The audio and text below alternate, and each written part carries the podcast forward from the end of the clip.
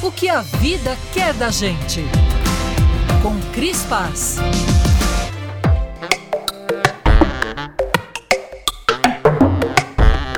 Um avião de passageiros Airbus 380 sobrevoa o Atlântico rumo ao seu destino. É um voo muito calmo e estável, a 800 km por hora e 30 mil pés quando é subitamente interrompido pelo aparecimento de um caça Eurofighter a quase 2.500 km por hora. O piloto do caça desacelera, voa ao lado do Airbus e cumprimenta o piloto do avião de passageiros pelo rádio.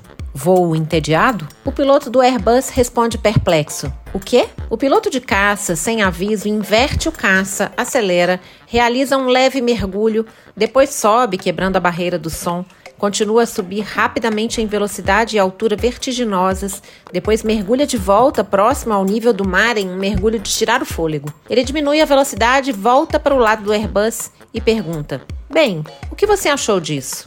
O piloto do Airbus responde: Muito impressionante, mas agora olhe você isto. O piloto do caça olha para o Airbus, mas nada acontece. O jato comercial continua voando reto e nivelado com a mesma velocidade e altitude. Depois de cinco minutos, o piloto do Airbus diz no rádio: Bem, o que você achou agora? O piloto do caça pergunta confuso: Mas o que você fez? Então o piloto comercial ri e responde: Eu me levantei da cadeira, estiquei as pernas, fui ao banheiro no fundo do avião, tomei um café, comi um pãozinho de canela e fiz uma reserva para as próximas três noites num hotel de cinco estrelas que é pago pelo meu empregador.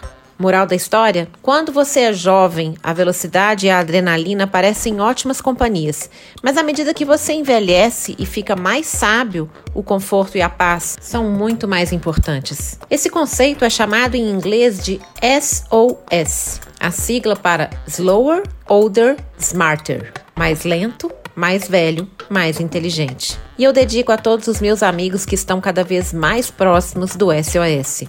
Aproveite seu voo, lembrando que às vezes, devagar, você chega mais rápido, mais longe e melhor.